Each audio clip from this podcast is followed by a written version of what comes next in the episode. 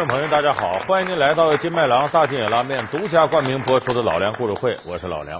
我们现在打开这个电视啊，有很多朋友会发现，有些电视剧啊反复的在播出。你比方说，有一部古装的电视连续剧，重播率就很高，名字叫《康熙王朝》。说这个剧为什么这个重播的这个频率比较高呢？有俩原因，就大家爱看的地方。首先爱看的谁呢？陈道明和斯琴高娃的演技。哎，一个演康熙，一个演孝庄。第二个呢，很多人尤其是男的，愿意看里头啊明珠索额图这两党争斗，就觉得这两个人斗的不亦乐乎啊。呃，给很多人在琢磨办公室政治、人际关系上啊，能提供活生生的教材。哎呀，所相啊，明珠素来是佩服所相的，在以往任用亲信门徒的时候，您总是啊。用心良苦，三思而后行。可是这回你怎么不遮人耳目了？那其实索明两党之争呢，也是康熙年间有名的党争。这不是电视剧虚构，历史上也确实有这事儿。只不过呢，电视剧里边改编了很多这个人的命运呐，它包括当时的际遇，这个事儿是有。那么党争明显是不利于国家的。那么这两个人在一块斗。既然对朝廷不利，我们知道康熙那是有作为的有道明君，他怎么能任由党争在自己眼皮底下他不管呢？咱们今天就给大伙说说，为什么康熙一开始能纵容索命两党党争？这里边有帝王极为深刻的权谋之术。他们权倾朝野，他们是康熙陛下的左膀右臂，他们一个被称为明相，一个被称为左相。索额图与明珠，清朝康熙帝下的两个重臣，究竟是如何争权夺利的？康熙帝又为何对他们的行为浇灌纵容？老梁故事会为您讲述索额图与明珠之争。那么，咱们首先说索额图和这个明珠这两个人，他们的起家呀，并不完全像电视剧里写的那样。索额图是根红苗正。有势力，明珠呢，基本就是靠自己奋斗上来的。你看这个索额图，他是他爹，咱们看电视剧里也写了，是四位顾命大臣之一，首辅大臣索尼。因为那个时候呢，当时顺治年幼的时候，朝廷里有四个大臣，这四个大臣呢是帮着顺治治理天下。呃，索尼、苏克萨哈、鳌拜、鄂必龙。索尼，臣在。鳌拜，臣在；苏克沙哈，臣在；鄂必龙，臣在。现在给你们四位大臣晋封为侯爵，时亲王禄。臣等谢恩。这下责任重大了吧？其实啊，我就是想靠你们几位给皇上多多的帮衬。这里边四个顾命大臣，索尼是老大。这个索额图呢，是索尼的儿子。那么这个当时鳌拜到后来专权，孝庄太后也看出这步棋来了。但是鳌拜势力很大，很难动。当朝唯一能和鳌拜掰手腕的，有把鳌拜斗倒实力的，就是这个索尼。可是索尼呢，这个老狐狸呢，他有他自己想法，就说我和你斗。斗来斗去容易两败俱伤。当今皇上，尤其是垂帘听政，就后边那人孝庄太后意见不明，我贸然和你斗，我何必呢？我得装糊涂。所以后来呢，苏克萨哈和鳌拜两个人斗，两个人就找索尼说：“你是首辅大臣呢，现在科举考试就跟现在高考似的，谁当这主考官？”苏克萨哈说：“我认为谁谁行。”鳌拜说：“我认为谁行？说找这索大人评理。”索尼当时听了呀，得到他发表意见了，他躲不开呀。突然间，他咳嗽一下，一口痰没上来，昏过去了。本官建议由皇亲国戚班布尔善出任主考官，内阁大臣苏克沙哈仍然坚持原意，由本官出任主考官。呃，呃，内阁大臣鄂必隆同。呃，同意重新斟酌主考官人选，这不二比一啊！左宗棠尚在病中，表不表态，悉听尊便。父亲，父亲，哎呀，父亲，你你怎么觉得不舒服了？哎呀，不好，家父的病又犯了。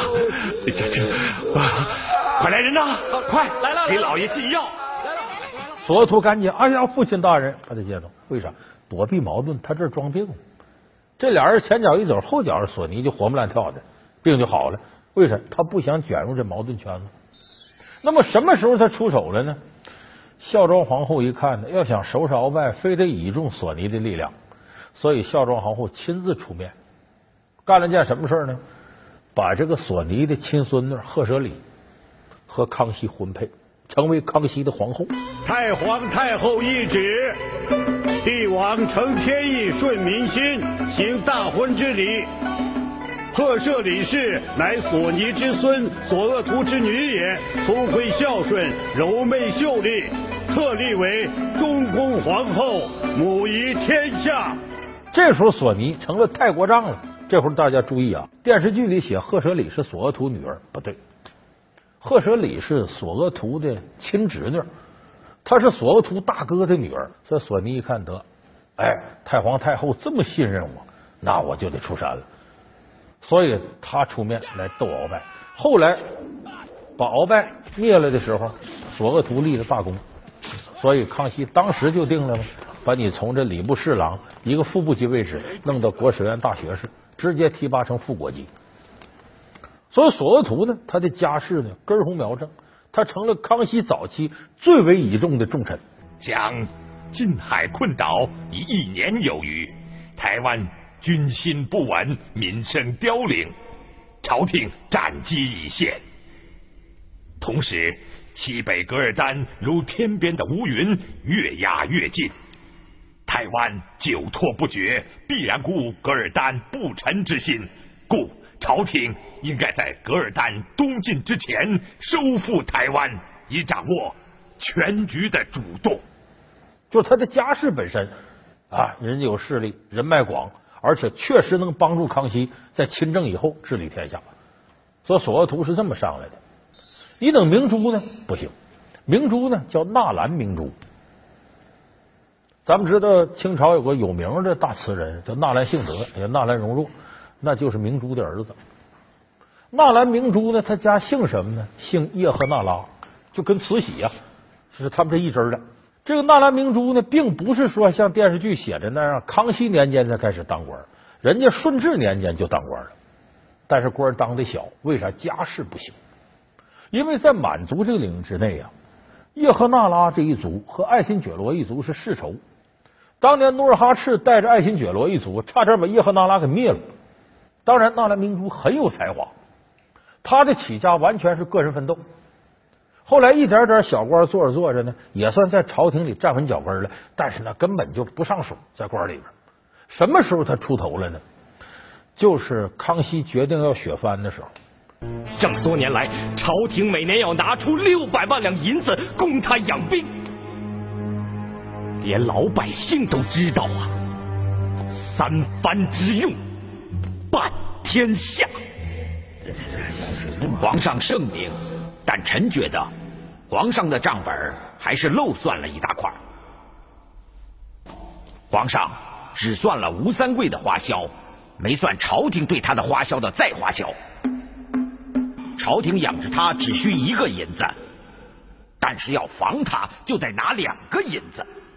这时候呢，明珠站在这个朝堂上，他就仔细观察，发现康熙跟，索额图他们一说话，康熙爱理不理的。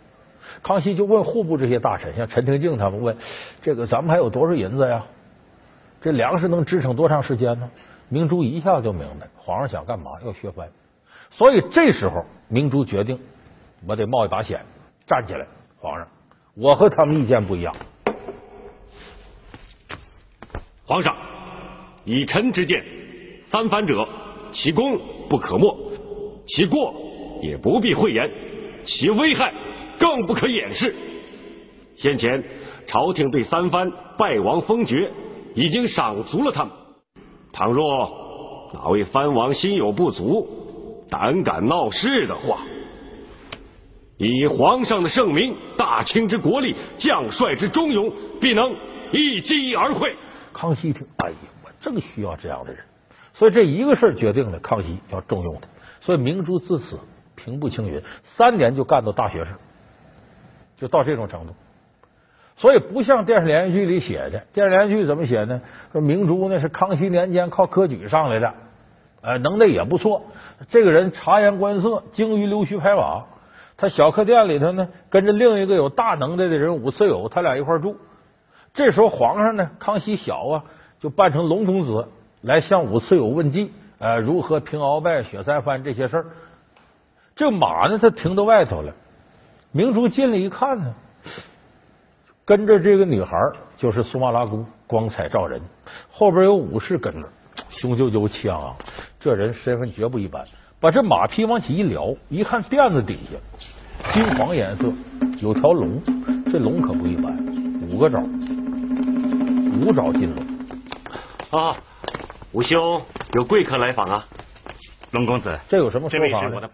如果你在现在看到清代的文物上。要是有刻五爪金龙的，一定是皇帝用的。为啥？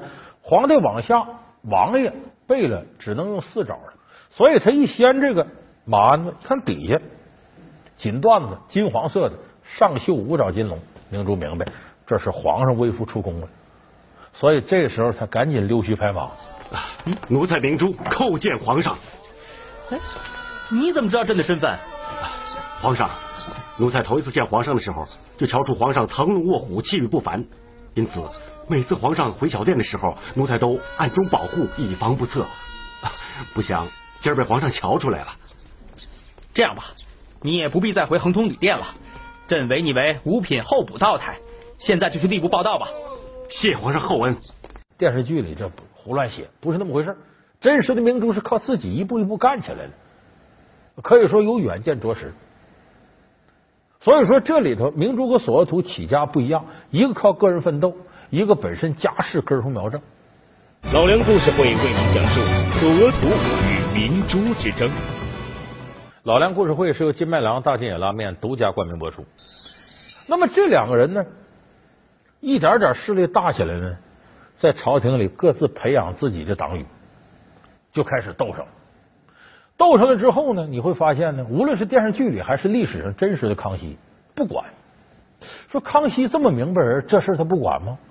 其实这个事情对康熙有利，你只要结党营私，咱们看电视剧里写的有很真实。哎，这是家父的年金二十万两，请师兄务必笑纳。哎呀，好好好，恭敬不如从命吧。不是说明珠索额图多贪财。因为他通过买官卖官有个最好的方式，哎，我通过我的能量，你给我送钱买了官，那你是不是花钱买的？这是不是行贿？那么有朝一日你要不听我的，我就把你花钱买官的事周出来，你是不是得听我的？看，所以索明两党用这种方式呢，拢了很多党羽。你在京城不能总是孤身一人呐，老夫助你五千两银子，让你来安家。谢所相大恩，明相，嗯，吏部的年查已经告一段落，呃，这是部里的首批择生名单。广帝啊，真正要提拔升用的人早就拟好了，在我这搁着呢。你想想，索额图明珠这么想，皇上也这么想啊？你们不结党营私，收受贿赂吗？哎，变成坏蛋了吗？好办了。你变成坏蛋，我还倒用你？为啥？你一旦哪天不听我的话，我把这事周出来，以大清律例收拾你，祸灭你九族。说，那份名单上有所相门生四人，名相门生三人，还有太子殿下安排的三人，大阿哥安排的两人，总共是十二人。而督府之缺总共有七席，根本就无法妥处。皇上，臣有罪。所以他这个索命两党。呃，结党营私、贪污受贿，反而康熙愿意这样。哎，我怎么捏你怎么是。而这两个人不是窝囊废呀，那都是治世之能臣，有本事的，那又为康熙所用更好。而且这两个人也不是永远斗下去。你像这康熙王朝里边，姚启圣当福建都督的时候，那为了这个收复台湾，正是正得这个康熙恩宠，所以明珠索额图害怕他把自己的位置给弄起来，争宠，所以这俩人反而拉起手来一起整姚启圣。自迁界进海之日起，朝廷六部、东南四省的督府均不断的飞报，飞声骤起。他们力斥姚都之祸不下于正经之祸。臣叩请皇上罢免姚启圣，改弦更张，另筹平台的良策呀！